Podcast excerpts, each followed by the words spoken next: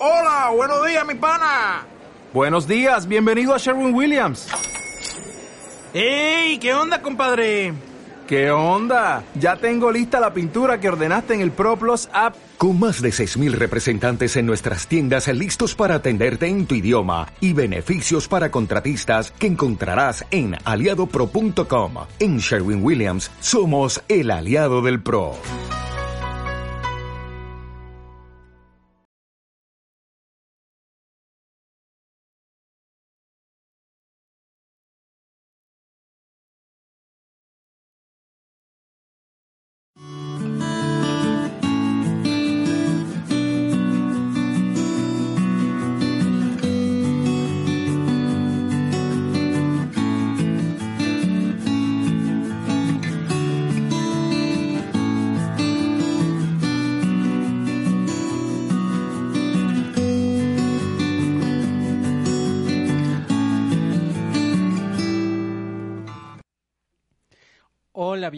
Bienvenidos aquí en su espacio de psicología, espiritualidad y algo más.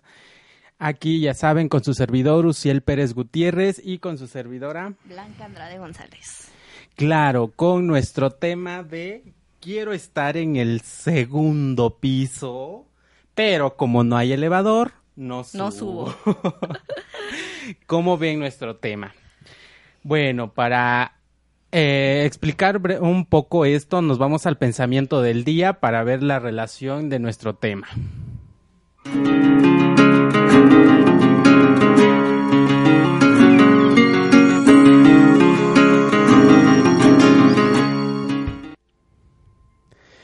Nuestro pensamiento nos dice, si realmente quieres entender algo, intenta cambiarlo. ¿Qué queremos decir con nuestro tema y con nuestro pensamiento del día? Nuestro tema nos dice, quiero estar en el segundo piso, pero como no hay elevador, no voy a subir. ¿Cuánta pereza se encuentra en nosotros? En la frase. Exacto. Y aparte, eh, en muchas situaciones pasan que en ocasiones nos preguntamos el por qué existe, el por qué hay, el por qué se realiza cierta situación, pero nunca nos ponemos del otro lado para entender en ese momento qué tengo que hacer yo para, que se dé esa iniciativa. Y no estamos hablando de los propósitos de año nuevo. No, eso ya- No, ya de eso no. Estamos hablando de lo que se está viviendo hoy en día. Ujú. Claro, haciendo como ya más, alejando la metáfora, por Claro. decirlo de alguna manera, del segundo piso, hablamos sobre cómo nosotros eh, tenemos o nos, a veces nos autosaboteamos para no cambiar o mejorar algunas situaciones de nuestra vida, ¿no? Entonces Claro. decimos, ah, no, si no hay elevador, la verdad yo no subo, aunque arriba esté nuestros proyectos, nuestra felicidad, la culminación de algo, o sea, no nos importa porque no tenemos los medios o la forma de que no se nos haga tan pesado subir, ¿no?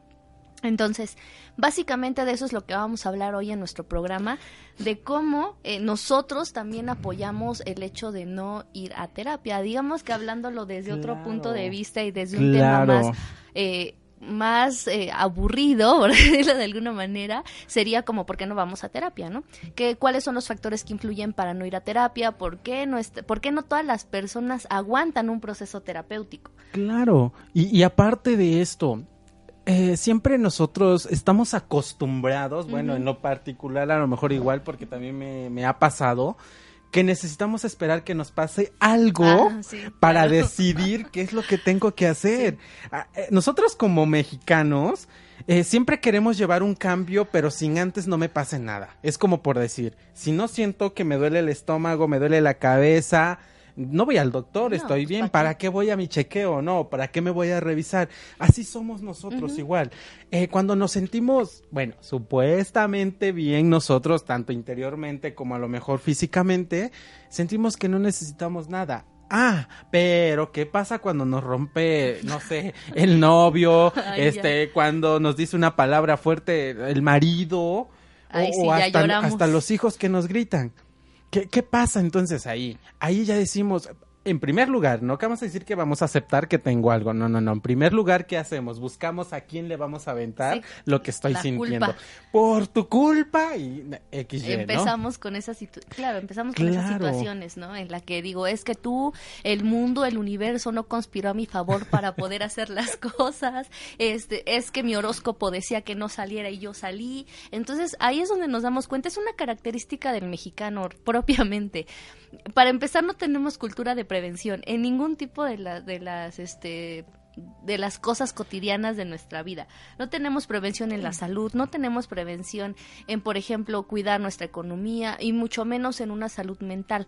Además de que la salud mental ha sido un tabú, un tema tabú a lo largo de los años que Claro. apenas empieza como a, de alguna manera, a resignificar. ¿Por qué? Porque antes pensábamos que los que íbamos al psicólogo es porque estábamos locos, ¿no? Exacto. O que no, que yo no tengo ningún problema para que ir al psicólogo. Pero ojo aquí, el psicólogo no solamente funciona para cuando no tien- cuando tienes un problema y no sabes para dónde ir, cuando las situaciones te aquejan, cuando sientes ansiedad, cuando estás deprimido, cuando tienes un problema de comportamiento. Vas al psicólogo también para conocerte. No necesariamente tienes que tener una crisis para ir. Sin embargo, eh, es, es cierto que cuando ya tenemos la crisis encima, ahora sí, este psicólogo, psiquiatra, médico y demás, ¿no? Ah, pero antes de esto, antes de que vaya yo con el psicólogo, antes de que vaya con el psiquiatra, ya fui con quienes Ah, más, ¿no? Sí, ya había que me leyeran el tarot, el tarot, las el cartas, café, las manos, la que- bolita de Que cristal. la vibración y entonces, o sea, son cosas que que no tal cual, miren, hay que tener mucho cuidado con esto, ya tocando ese tema tan delicado, hay que tener mucho cuidado con esto. Claro. Hay un tipo o hay pseudociencias, por decirlo de alguna manera, en donde te prometen que con que la lectura, que el universo, que eh, 20 cosas más, ¿no? Hay que tener mucho cuidado porque a veces eso puede ser más perjudicial que beneficioso. Para realmente tener un cambio y mejorar nuestra calidad de vida requerimos de un proceso terapéutico Claro. en donde los, las personas que están involucradas sean personas especializadas, capacitadas Claro. y sobre todo que estén en constante revisión.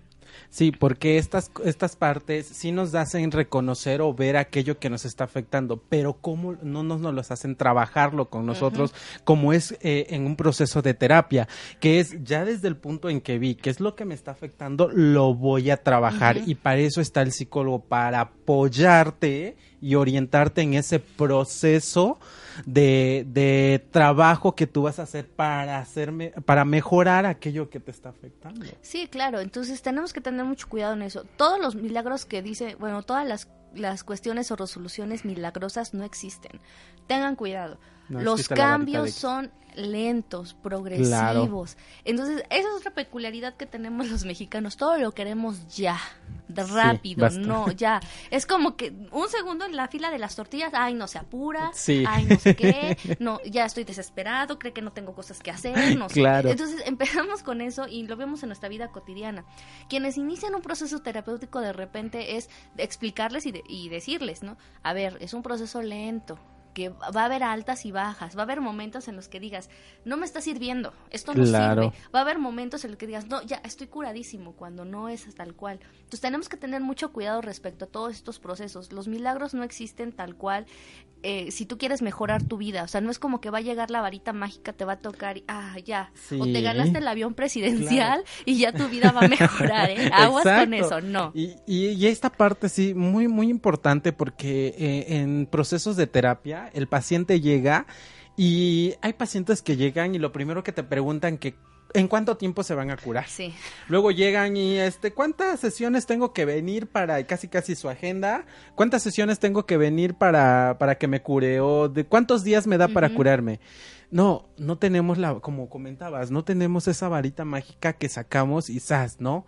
No es, porque estos procesos terapéuticos, el proceso va a depender mucho del paciente, cuánto está aportando y cómo está trabajando, porque en muchas situaciones de qué sirve que lo trabajo excelente en terapia, ah, pero allá afuera regresamos a lo mismo. Sí, es como cuando vamos con el doctor, que el doctor te pregunta, ¿no? Oye, ¿comiste pan? No. Oye, ¿llevaste la dieta? Sí. Oye, ¿qué tal con el refresco Claro. de cola? Ya, este, ya no No, tomas. ni tomo No, refresco, Pura agüita, sí, ya, de sab- eh, ni de sabor, eh, agüita simple. ojo, no engañamos al doctor, no o sea, no engañamos a nadie más que a nosotros mismos. Entonces, el hecho de pensar que, por ejemplo, con leer un libro, los libros ayudan, pero no hacen un proceso terapéutico tal cual, este, nos va a ayudar eh, o nos va a curar, pues no, hay que tener mucha precaución respecto a eso. Ahora bien, el tema es por qué no vamos a terapia, qué le tenemos miedo, qué pasa ahí, por qué no vamos, cuáles son los tabúes que engloban como tal el, el hecho de no acudir a terapia.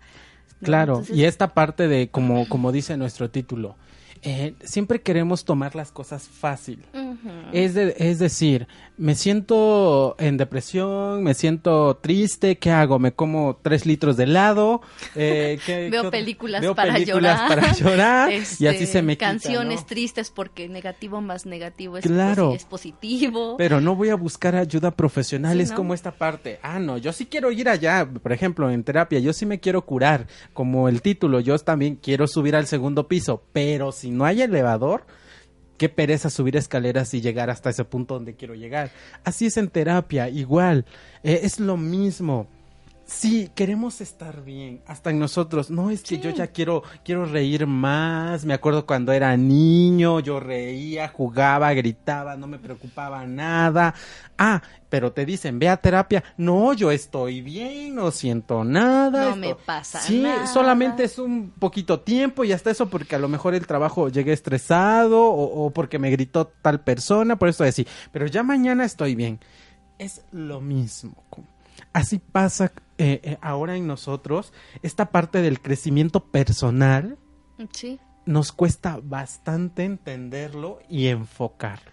Y trabajar. Trabajarlo, porque además es que uno de los miedos principales o, eh, o, de las cuestiones que impiden ir a terapia es que el paciente tiene miedo o el usuario tiene miedo a ir a terapia. Claro. Porque para empezar, eh, como les digo, nadie, o sea, no le engañas a nadie más que a ti mismo, ¿eh? Y ni a ti mismo te engañas al 100% porque lo sabes. Algo dentro de ti lo sabe y dice, oye, por aquí está el asunto, a lo mejor este, no quieres hacer esto, no tienes ganas, estás desanimado, te estás deprimiendo o sea, nosotros lo sabemos. Entonces, cuando vamos a terapia, eh, el hecho de aceptar nuestra responsabilidad de las cosas que estamos haciendo mal para, para que nuestra vida sea infeliz, este, el darnos cuenta qué es lo que estamos haciendo es fuerte y la gente no quiere darse cuenta ni tomar esa responsabilidad porque es más fácil decir ah no es que el, universo no se alineó y entonces por eso estoy como estoy no es que yo también no he trabajado no he hecho esto no he intentado hacer esto otro no me he alejado de gente que es tóxica para mí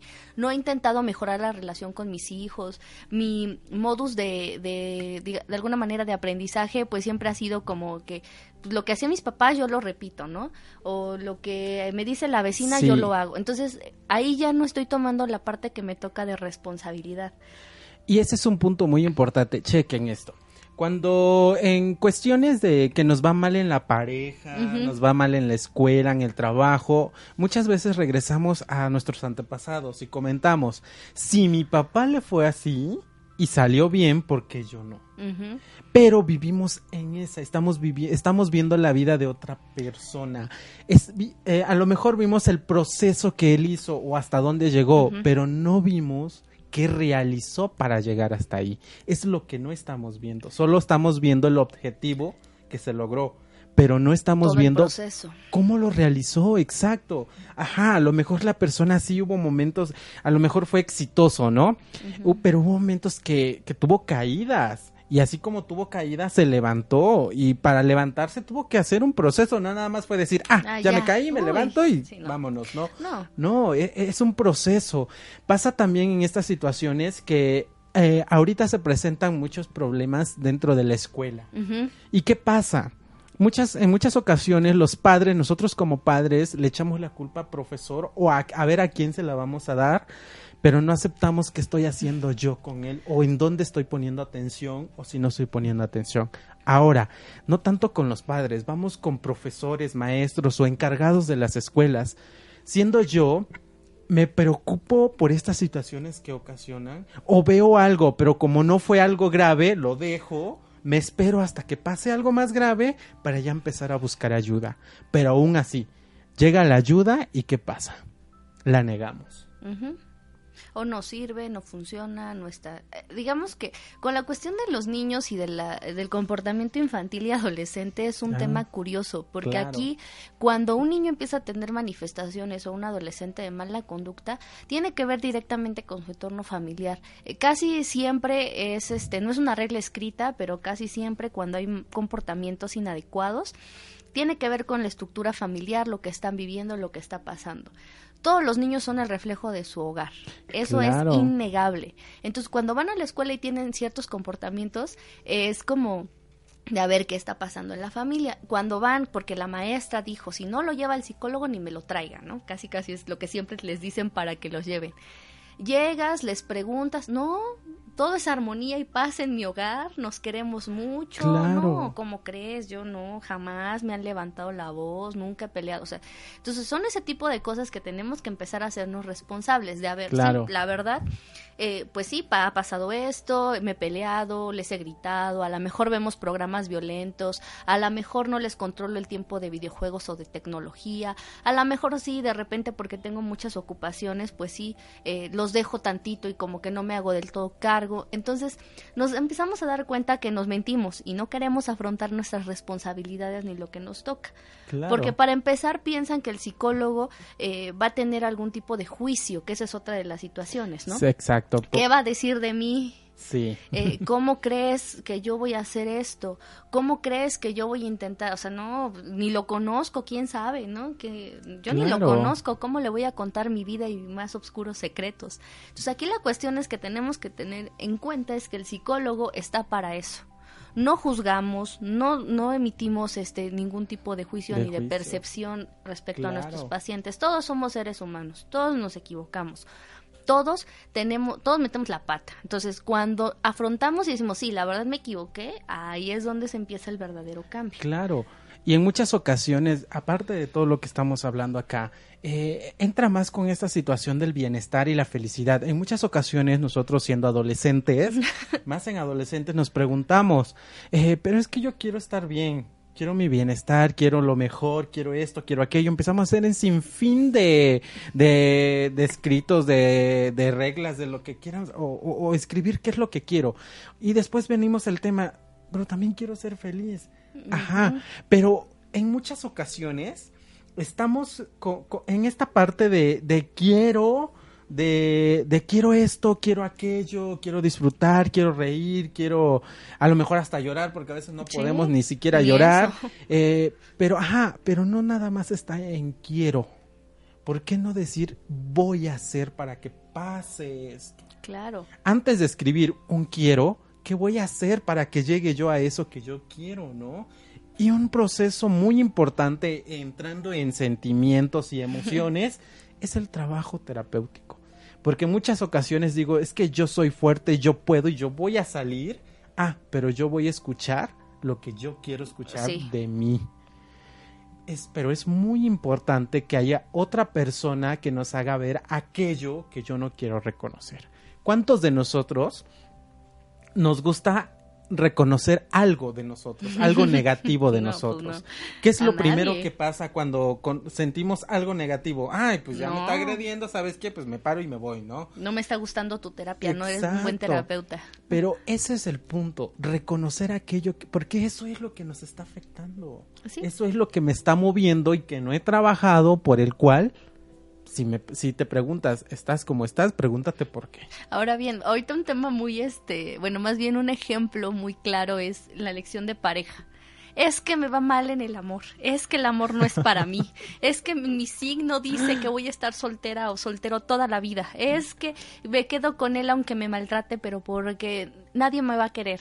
Aguas con eso. Bueno, ese es un tema aparte, pero generalmente cuando decimos, es que en el amor me va mal, es que mis parejas eh, todas me engañan, es que todos los hombres son iguales, es que entonces tenemos que buscar, ¿todos los hombres son iguales? ¿Todas las parejas del mundo son infelices? ¿O yo estoy buscando el mismo tipo de persona Claro. que me haga esto? Porque a veces, aunque no lo crean, las decisiones o las cosas que hacemos van encaminadas a las deficiencias emocionales que tenemos. Entonces, si tú estás en este rollo de que solamente tengo una pareja, que bueno, solamente este me encuentro parejas que me son infieles, a lo mejor o que solamente me encuentro parejas que son agresivas o tengo cuestiones de dependencia, entonces tenemos que ver qué está pasando con nosotros, qué estamos buscando y por qué estamos buscando el mismo tipo de persona. Sí, porque en muchas ocasiones, en esta parte de, la plática de pareja, que ya eh, entra esta parte en la que luego nos decimos, ajá, eh, hasta te llegas a preguntar, ¿por qué sigo con esa persona Sí. O eh, si ya sé qué es lo que me hizo, ¿por qué la, la sigo aún? pero no es preguntarte por qué. No, no, no preguntar, verlo desde una postura desde segundas personas, porque estás tú primero. ¿Y por qué no reconoces? ¿Por qué no, no aprendes a reconocer primero qué es lo que estás sintiendo tú? ¿Qué estás haciendo tú para que esa persona siga ahí al lado de ti? Y para esto, créenme, a ver, dígame, ¿quién de ustedes ya en un momento dijo, no, pues es que yo lo trabajé yo solito y a la perfección me salió y ¿qué creen? Ya no estoy con esa pareja. Pues no. No. Necesitamos. exacto, se cae. Y para esto necesitamos de un apoyo, pero ¿qué creen?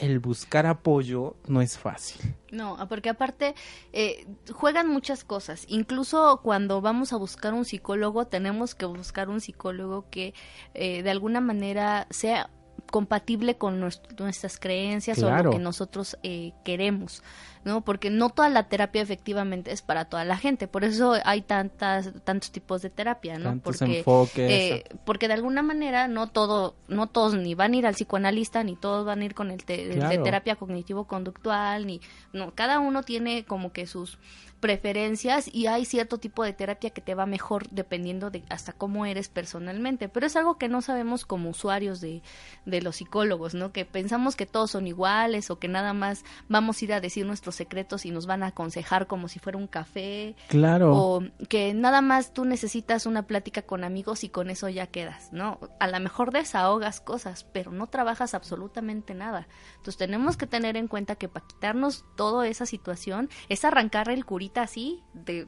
de jalón todo, ¿no? No nada es como de a poquito, sino todo y de una vez, sin anestesia. Y, y aparte de esta, de este que a lo mejor no todos los psicólogos, como dicen, a lo mejor no esa terapia va a ser para mí.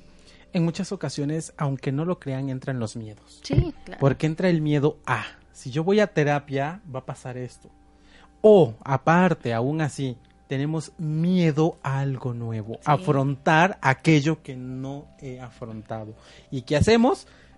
Mejor, Mejor congelamos el momento y ahí se quedó y ahí lo dejamos. Pero ¿qué creen?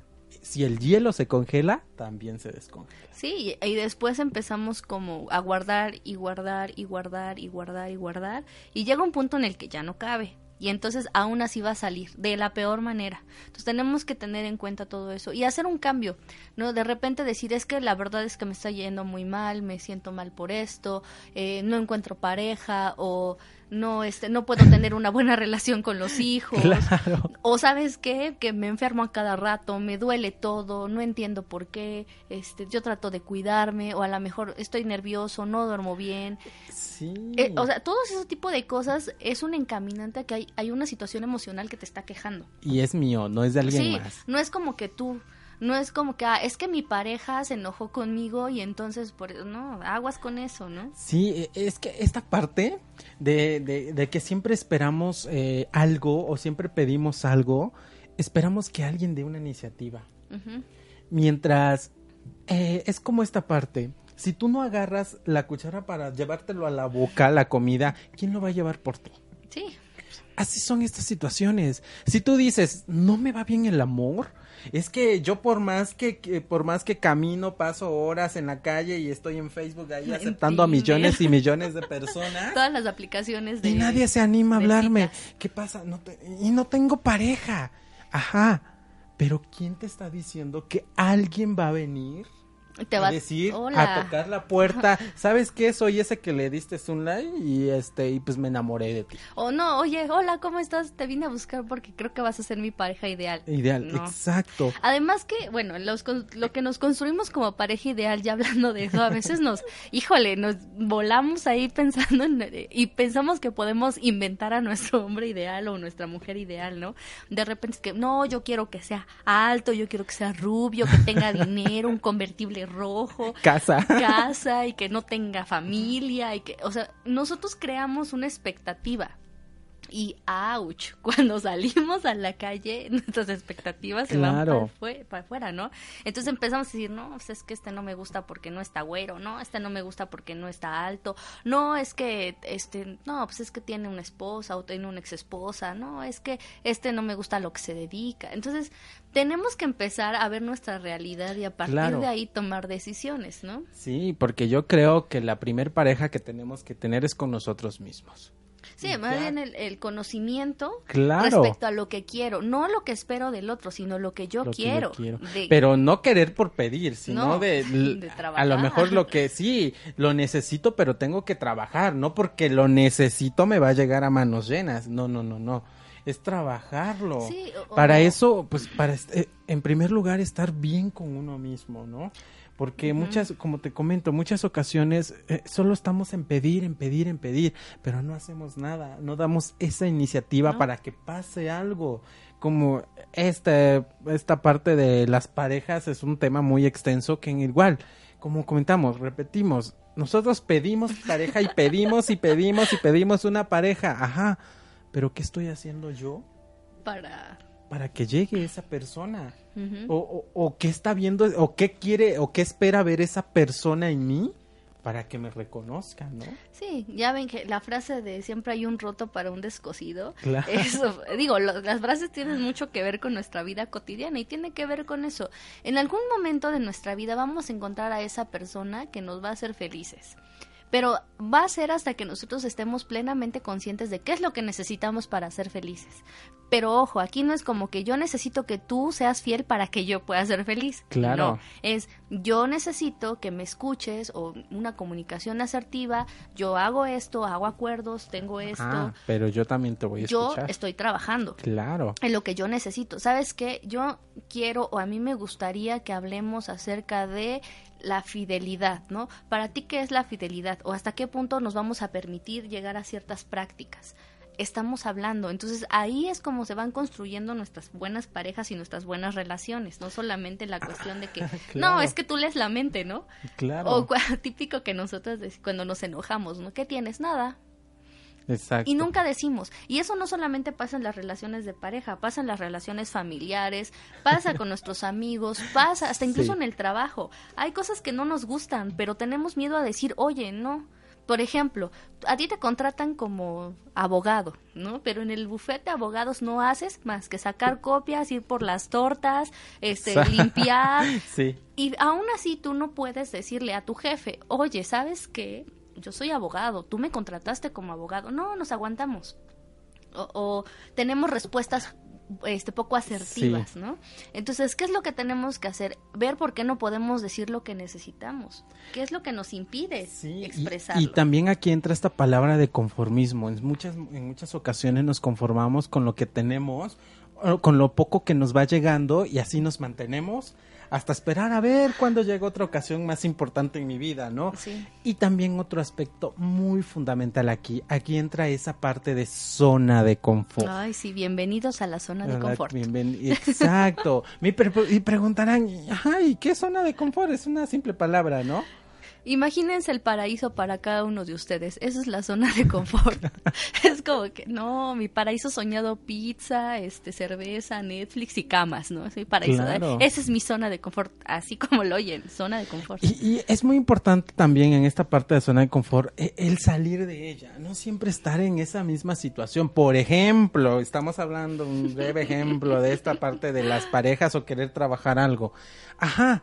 Sí, este, mi zona es de que quiero trabajar, quiero ser feliz, quiero estar bien emocionalmente, quiero una pareja con carro, coche, casa, una casa en la playa y XY, viajes y todo lo que venga, ¿no? Ajá. pero sigo en esa misma zona diciéndome una y otra vez lo mismo, pero no salgo de ahí para trabajar. Ahora bien, zona de confort. Básicamente es un lugar cómodo, seguro, en la que no hay sorpresas, en las que tenemos todo controlado, y digo controlado y entre comillas, porque eh, no todo lo podemos controlar, hay cosas que no dependen de nosotros, pero es una fantasía de repente el, poder controlarlo todo. Entonces, la zona de confort es un lugar en donde nos sentimos seguros al 100%, que no nos van a lastimar, que no va a pasar nada, porque no va a haber situaciones que no hayamos afrontado antes y que de alguna manera nunca va a haber nada nuevo. Esa es la zona de confort. Claro, eh, un ejemplo acá se me viene algo a la mente. Vamos a una, eh, una plaza, un centro, comercial. Llegamos. Ah, lo que, lo que vamos a buscar en el centro comercial está en el segundo piso. Lo primero que buscamos son las escaleras eléctricas. O sí, o los elevadores. O ese elevador. lo primero que vamos a buscar para ir allá arriba. Ah, pero si no sirven los elevadores, ay, venimos otro día y nos vamos, ¿no? No, o te enojas porque no sirven. ah, entonces, ¿para qué los ponen? No sé qué. Cuando ni lo uso, o sea, tú de por sí nunca usas elevador, o sea, de eh, sí, entonces ahí, ahí entra este punto importante. Ajá, ya que no está lo que yo siempre espero, ¿por qué no utilizar algo nuevo, las escaleras? Y subir paso a paso. Ah, y si hablamos de pareja, ¿y qué tal si me choco con una persona a mitad de, escaleras? ¿Y esa va a ser mi persona ideal? Sí. Pero el hecho de estar esperando las escaleras eléctricas ya, no lo vi. muchas cosas. Imagínense, o sea, así es nuestra vida, así son los procesos de terapia. En muchas ocasiones nos queremos ir por algo, algo que sea más fácil para nosotros, porque el eso de ir a invertir tanto tiempo para la terapia, tanto, tantas horas, tanto, este, no sé, una vez a la semana.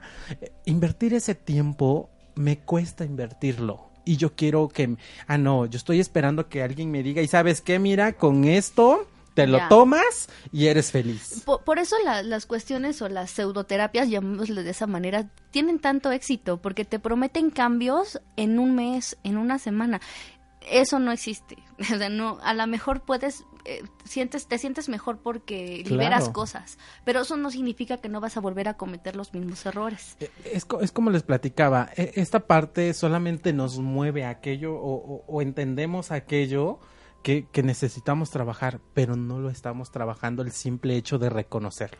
Claro, y entonces eh, aquí hay una situación con el ser humano. El ser humano es raro en muchos sentidos. y, cuando digo raro es que no está conforme con nada. Claro. Es decir, o sea, dices, bueno, está subiendo por unas escaleras eléctricas cuánta tecnología, cuántas personas pudieron crear eso y tú te enojas porque las escaleras eléctricas no sirven, cuando antes ni existían igual. Exacto. Entonces, hay un ah, pero vamos en el edificio en el que vivimos, ah, sí. ahí sí no nos quejamos. Ahí sí ni modo, porque pues no hay ni hay elevador ni, escaleras eléctricas. Exacto. Entonces, como esta parte, ¿no? ¿por qué no verlo de así como la postura diaria que vamos viviendo? ¿Por qué no ver así esta esta parte de proceso en el que nosotros queremos trabajar? Porque hoy en día pasa tanto en escuelas como en familias, en todo momento pasa.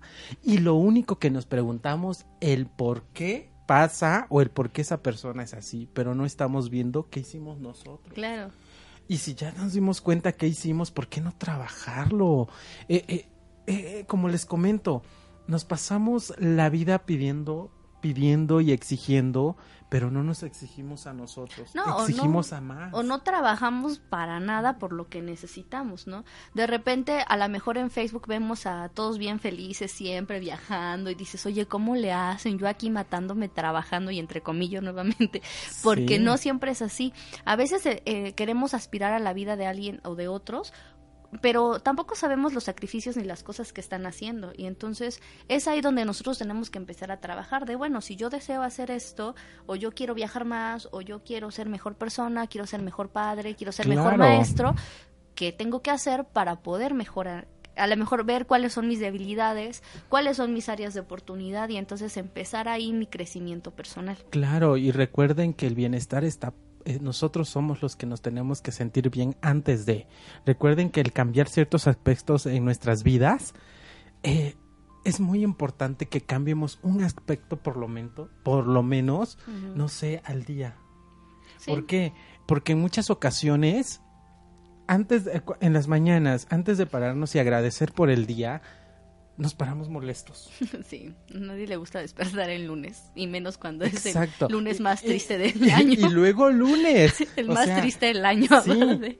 Pero hay que pensar a- en, en esas situaciones. Si, si yo por lo menos ya estoy en este lunes, ¿no? Sí, Y, y, y por qué no a lo mejor en un momento antes de enojarme agradecer por algo. O hacer las cosas que me hacen feliz. Por ejemplo, si ya de por sí el lunes es pesado para mí, o los días lluviosos, o, o cierto día o cierta fecha en específico, bueno, hay que hacer algo que me guste. Por ejemplo, si me levanta el, el ánimo tomarme mi cafecito, pues me lo tomo y a lo mejor ahora sí me permito comerme una dona o un Claro. chocolate. Es decir, cualquier pequeña acción va a incrementar nuestro, nuestro Claro, y, y, y esto- bienestar. y esta parte de pequeñas, muy importante, porque no estamos diciendo que vamos a hacer un cambio radical al, uf, no, el- todos de un solo día, Sí, no. no. Los cambios son, son de poco a poco, son por momentos, como Sí. el proceso de terapia. Y aparte, es por momento y por espacio. Aparte que hay que tener en cuenta que no, no hay que aspirar a ser felices siempre, ¿no? Es decir, si hay dolor, si hay enojo, si hay rabia, hay que darle lugar a esos sentimientos y pues sentir, o sea, decir, sí, la Claro. verdad me siento fatal hoy, hoy no quiero hacer esto, hoy me siento horrible, hoy quiero llorar, no estoy con ánimos, también se vale. También se vale que sientas y le coloques tu dolor en un lugar ahí. Está bien que lo sientas, porque no toda la vida es felicidad, ¿eh? O sea, ojalá todo el mundo fuera feliz y todos fuéramos felices siempre, pero no, no todo en la vida es felicidad. Claro que no. ¿Y por qué no ah, ah, hay que hacer una anotación aquí? ¿Por qué no pon- ponernos un reto diario? Un ejemplo. Ah, subo las escaleras. O no las escaleras, pero yo en mi trabajo siempre subo el elevador. ¿Por qué no este día atreve- atreverme y decirme ahora el reto es de que voy a subir caminando las escaleras? Hay que acostumbrarnos a tomar algo nuevo. Sí, claro. Porque lo que siempre hacemos y realizamos, hay momentos en los que se vuelven ya rutinarios para nosotros, por los cuales ya es como de que paso al mismo lugar, la misma calle. eh, ya nada mismo- me mismo. sorprende, ¿no? Sí, ya Es nada sorprendente. como- ¿Por qué no a lo mejor? eh, hasta hay ocasiones que tomamos la misma calle, ¿por qué no agarrar otra? Y ver algo nuevo y a lo mejor al ver o pasar o, o- o a lo mejor hasta algo que hemos tratado de, de buscar hace mucho tiempo está al lado de nosotros, pero no nos damos cuenta porque Claro. siempre tomamos el mismo camino. ¿Por qué no tomar algo diferente? Hacer, arriesgarnos a hacer algo nuevo. Sí, entonces ahí es donde vamos a ver los pequeños cambios y también las dificultades que tenemos de tomar cosas nuevas. ¿no? A lo mejor si yo, si de verdad me es un trabajo hacer algo nuevo, bueno, puede ser una oportunidad excelente para darme cuenta que tengo una dificultad y entonces re- que requiero ayuda.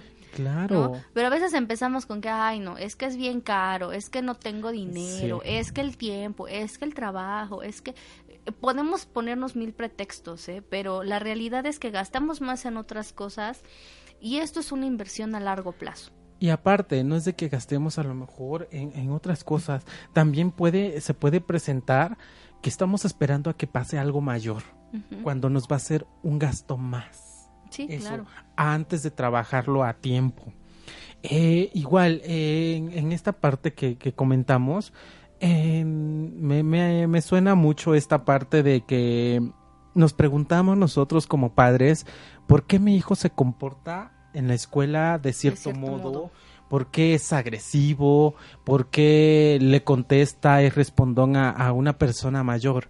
Sí, pero no me estoy preguntando qué tengo que trabajar para que no suceda. ¿O qué estoy haciendo que está sucediendo eso, no? De repente, papás, si hay papás en nuestro público, que yo creo que sí, les quiero contar una cosa. Efectivamente, los niños no son igual en casa que en la escuela, ¿eh? Claro. En la escuela puede ser que sea un niño así, este, súper grosero, que no hace caso, que no obedece, a lo mejor en su casa sí, sí obedece, así está tranquilo. Pero entonces, tenemos que, que, ver y tenemos que ponernos de acuerdo y hablar con las maestras o con los maestros de nuestros hijos de a ver qué está pasando. Porque aunque no lo crean, aunque el niño se comporte de cierta forma en casa, no quiere decir que se va a comportar igual en la escuela. ¿eh? Claro. Eso no es una regla. Entonces de repente nos da miedo como papás y es lo que siempre les digo, no hay instructivos. Nos vamos a equivocar criando a un hijo, por supuesto, es lo lógico, es lo esperado, pero gracias a esos errores viene el crecimiento. Entonces, a partir de ahí tengo que ser muy honesto conmigo y decir, sí, la verdad, sabe que maestra, eh, pues sí, la estoy regando o yo sabes que sí sí la estás regando. ¿por qué? porque le digo este no haga tienes castigado el celular una semana y al otro día ya se lo doy.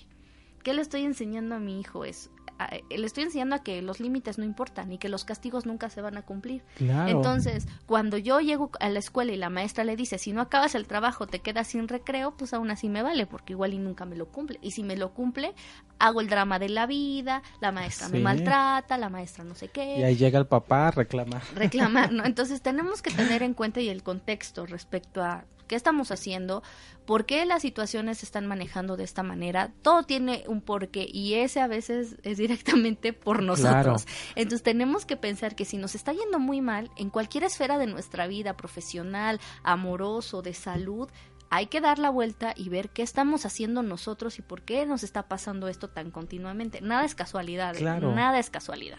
Y la importancia del crecimiento, el crecer, el reconocer aquello que me está afectando y trabajarlo. Porque hagan, hagan un recuento. ¿Qué pasaría si respiráramos el mismo oxígeno que estamos acá? El mismo oxígeno. Y así el mismo y el mismo y el mismo. ¿Qué pasaría con nosotros? Que fuera el mismo y que no necesitáramos un oxígeno que ya venga un poco más limpio para respirarlo y que sea el mismo. Es, es un estancamiento en el cual nosotros ah, ah, eh, eh, nos encontraríamos. Y aparte, ¿qué pasa hasta en el agua? Se luego. Sí, Si hay un agua estancada y llega sucia, sucia, sucia, ¿qué está pasando? Se ve más sucia. Ah, pero si le damos una abertura, se va limpiando.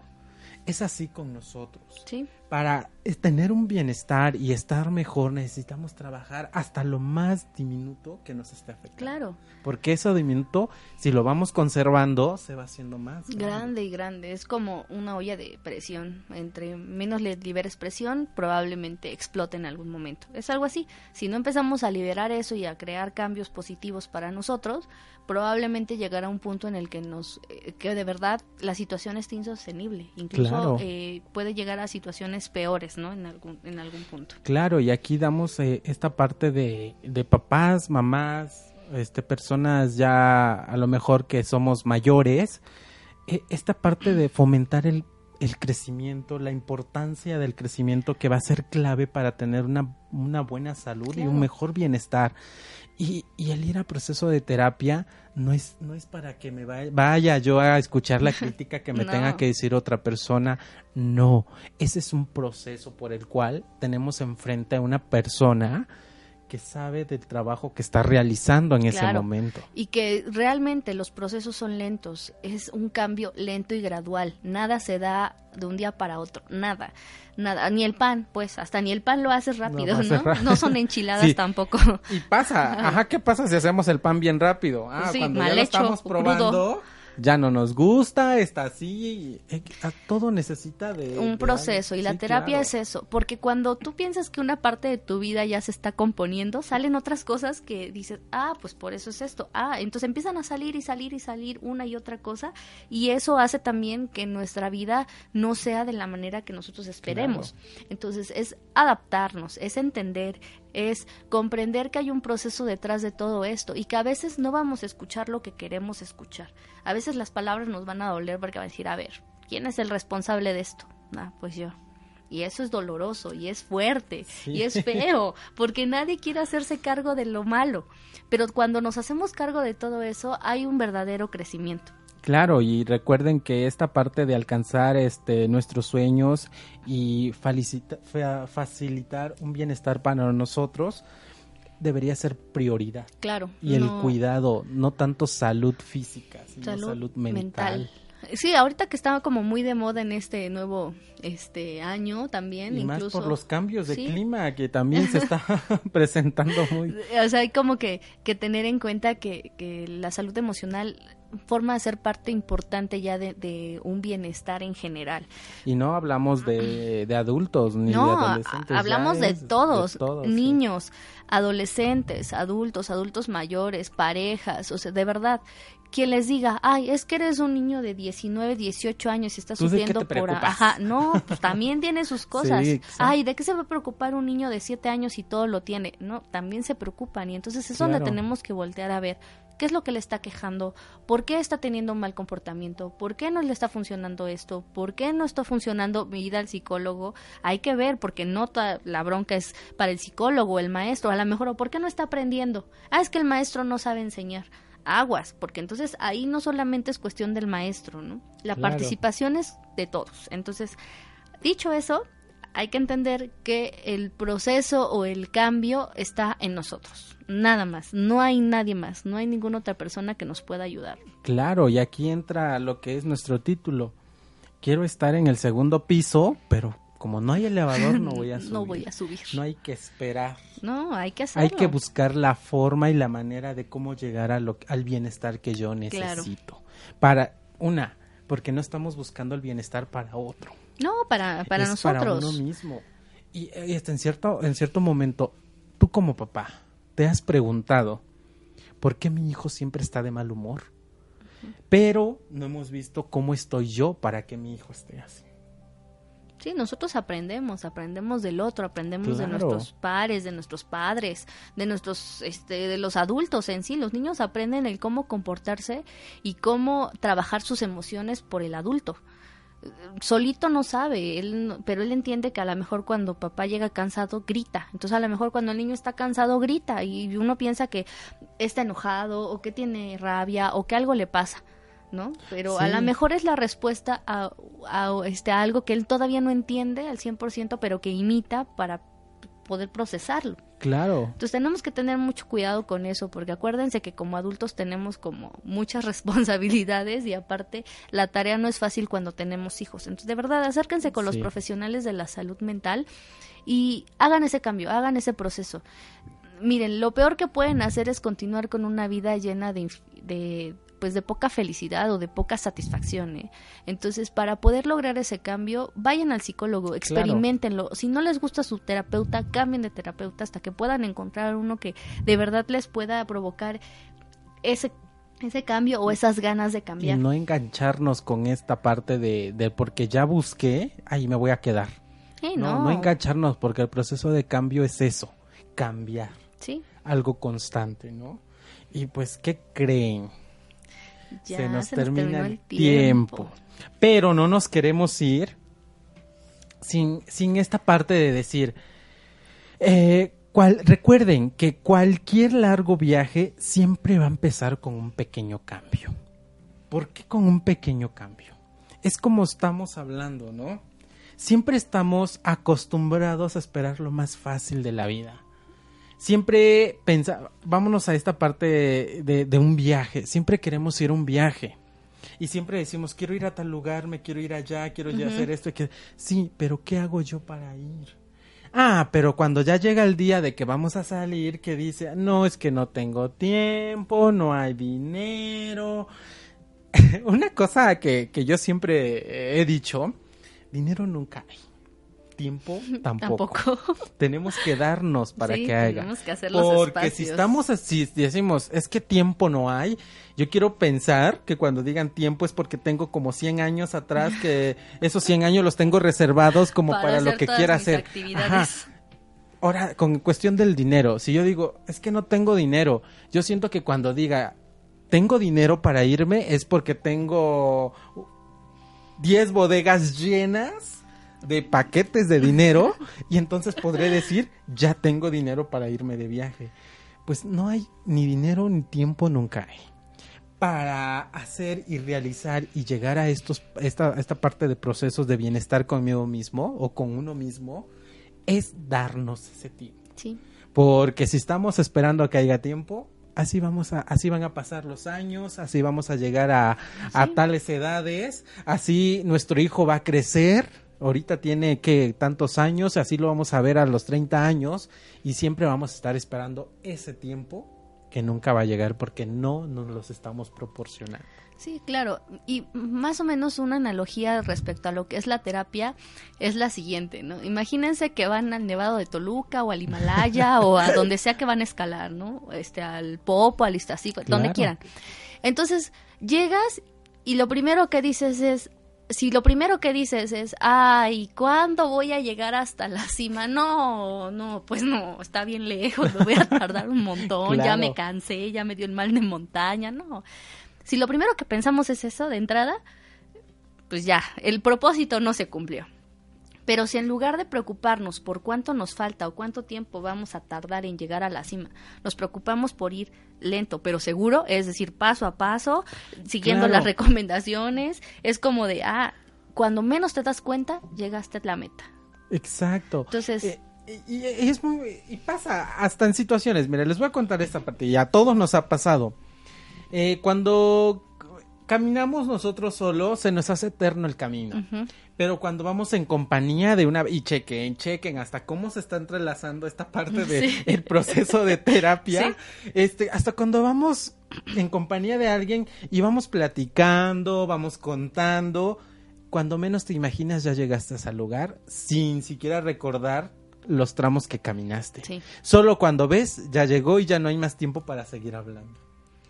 Así pasa, y, y- y sí, es, es muy bueno, como, como nos dice, siempre, siempre el primer paso ya es un avance. Sí. No quiera decir que porque, híjoles, apenas di un paso y me No, falta me faltan como 10 Ese mil. paso ¿Ya? ya, ya es, Es uno mucho. menos. Exacto, es uno menos. Sí. Y, y pasa con eso, a ver, o me van a dejar mentir que no, no han sentido esta, esta parte de, como les comento, que cuando caminamos nosotros solos un tramo lo sentimos eterno, pero en compañía de alguien Se nos va rapidito. se ¿no? pasa el tiempo como no tienen idea.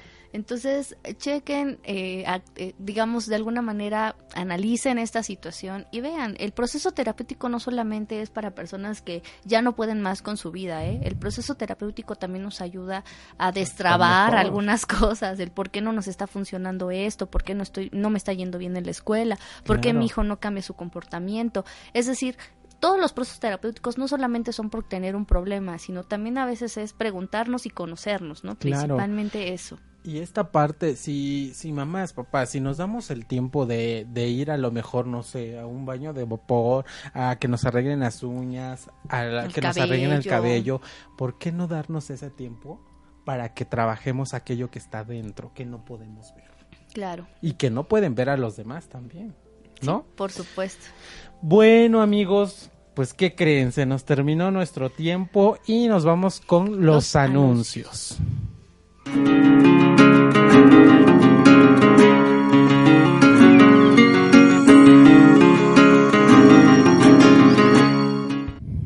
Muy bien, bueno, pues a todos nuestros radioescuchas y los que nos están viendo por Facebook Live, recuerden que eh, ya nos pueden sintonizar por Spotify Claro. y por Apple Podcast. Ya estamos ahí, solamente buscan el título de nuestro programa y ahí están todos los capítulos.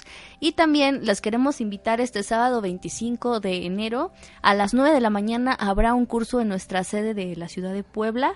Habrá un curso de estrategias de en el aula.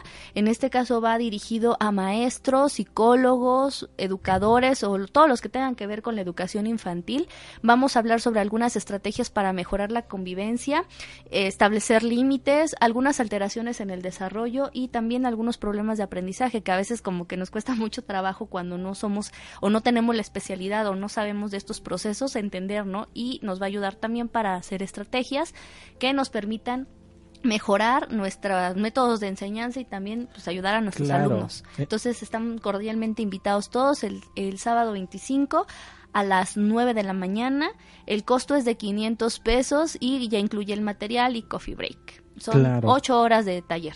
El taller es mejorando mi aula y no nada más, como comentan, no nada más está enfocado a parte de los maestros, también se pueden presentar papás y hasta este psicólogos que en determinado momento quieren practicar esta parte de cómo fomentar esta parte de la mejor la que mejore su actividad no de niños dentro del aula y dentro de casa también. Sí claro. Entonces este los esperamos informes ya saben nuestras redes sociales al teléfono 2225 88 7475 para informes o alguna duda que tengan el temario y demás ahí se los haremos llegar. Sí y recuerden igual si si no no nos dio tiempo de escuchar el número podemos eh, escribir en redes sociales y nosotros ahí les hacemos llegar la información.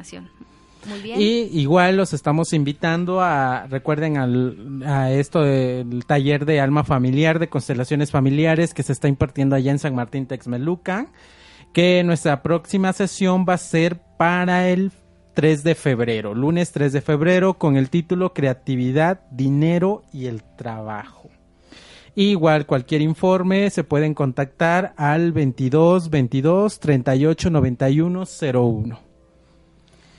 Y igual eh, los, eh, los, invitamos para quienes se encuentren cerca de, de Ayosustla de Zapata, Puebla. Igual estaremos impartiendo una ponencia con el título La pobreza emocional se hereda a los hijos.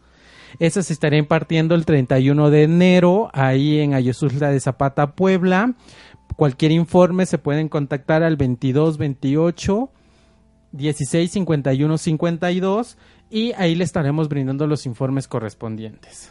Y ya saben, igual, eh, Kat los invita para que vengan a su orientación psicológica. Ya saben que es previa cita, se pueden comunicar con nosotros, en donde brindamos talleres, conferencias y también podemos brindar temas que son acordes a la, a la actualidad de hoy. También este, impartimos talleres para los padres, orientación vocacional, evaluación y diagnóstico, terapia individual, terapia, terapia grupal, psicoterapia infantil y trabajo en talleres. También recuerden que contamos con dos espacios para este, hacer todos estos procesos terapéuticos posibles. Uno de ellos está en la Colonia Centro, en la calle 7 Sur, 1305, en, este, aquí en Puebla, Puebla. Recuerden, todo es con previa cita. Y en San Martín Texmelucan, en la calle Estado de Chiapas, número 18, interior 4. Colonia La Santísima, recuerden, todo es con previa cita. En, CAT, eh, en CAT tenemos bastantes especialistas que se nos van uniendo cada vez más en diversas áreas específicas. Entonces, ten por seguro que lo que necesites ahí lo vas a encontrar. Claro, ya sabe, mayores informes, los 22 28 16 51 52 o al 22 25 Claro que sí, y ya saben, ese fue su espacio de psicología, espiritualidad y algo más, y los estamos esperando para el próximo lunes. Que tengan una bonita semana, cuídense y nos vemos el próximo lunes.